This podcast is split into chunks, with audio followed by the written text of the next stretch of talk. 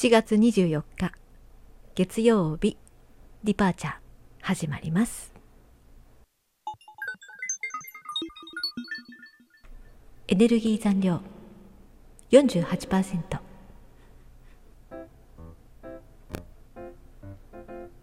ネズミ捕りってよく道路でやってるんですけども白バイの人がねこう影に潜んで何かこう違反をねしている車をドライバーを探しているんですがその場所には私がよく通る道なんですけども木がね植わって埋め植えられているんですよ。そうですね。人の背丈プラス頭2つ分ぐらいの高さの木がねずらっと植えられてる場所があって。やはり夏になると結構あの枝が茂ってくるのとあと風通しが悪いからでしょうかね。まあそこは自転車なんかであの学生さんが通ったりするのでね。その関係で多分市の関係の人たちがそこの木を切ったと思うんですけどね。えーと、バッサリと切って人の腰のあたりの高さまでバッサリと切られていました。でも一本だけ一番端っこ残されてるんですよね。ああこの場所だけ切ってないんだ。ああそうか。そこは白バイの人が止まってねじっとこう見張っている定位置なんですよ。なんか一本だけっていうのもね見えるんですよね。見える。隠れてるなっていうのが半分ぐらい見えちゃってるんですよね。どうせだったら3本ぐらい残してあげた方が、うん、完璧に隠れる。のではないかと。なんかちょっと一本かっていう気持ちになりました。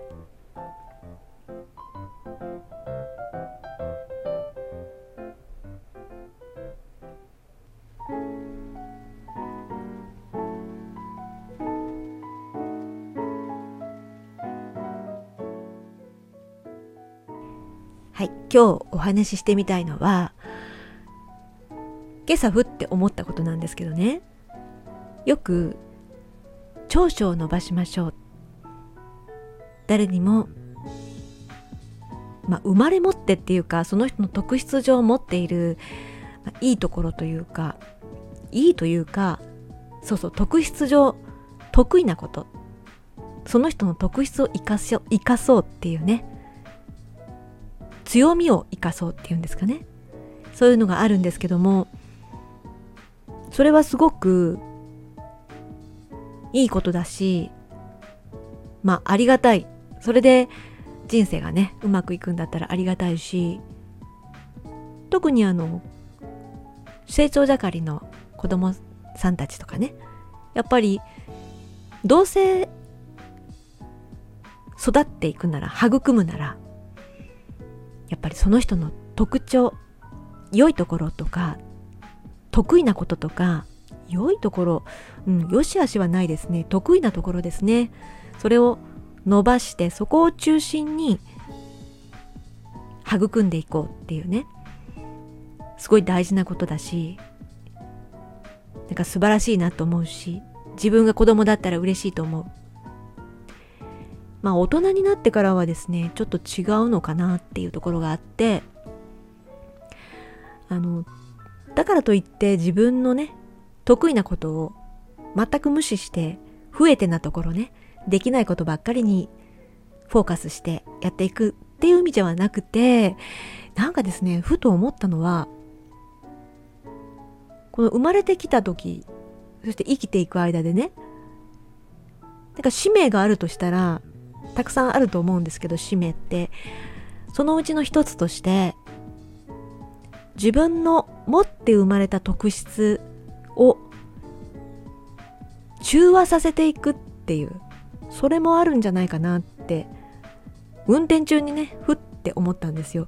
いつも大概運転中なんですよね。なんか集中力が高まってる時にふって普段思わないことを思ったりするんですけども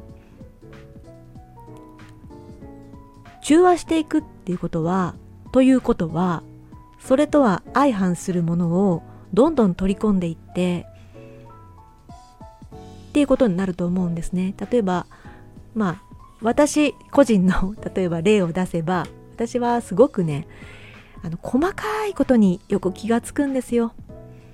それはある一面いいことではあります。自分の生活で役に立つし周りからもあありがとうって私は気づかなかった。よく気づいてくれたって言われることもあるんですけどもこれが反転反転というかあの困った面に出ることもありますよね。何でも両面があるから。でその時にねこれはもしかして役にも立つんだけれどこれを中和していく。要するに大雑把な一面も自分の中に取り込んでいくことがこの生きていく中でね実は使命なんじゃないかなって思ったりしました。もっと細やかさを細やかさを持っていてもいいんだけどでも大雑把になってもいいなれる両方なれるいうふうにする。これが中和するっていうことなのかなって思ったんです。だから繊細細やかな人が大雑把になるということではなくて大雑把にもなれるし細やかさもそれまでと同じように持っている。だから内気な人は何ですか？内気な人は何て言うんですか？外気？外気じゃないな。何て言うんですかね？えーと、もっと外交的になるっていうことですかね。とかなるっていうかなれる。そっちにもなれる。っていうこと。自分は違うんだけどなってちょっぴり思いながらもそんな風になれる。そしていつしか両方なれる。っていう感じになるのがこのために生きているのかななんて思ったりもしました。他にもね生きる目的って使命っていっぱいあると思うんですけど今日はねそんなことをちらっと考えました。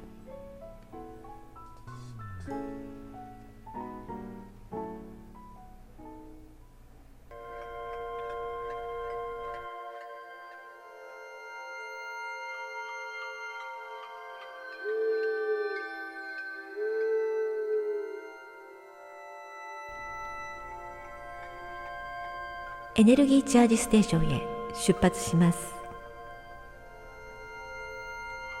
321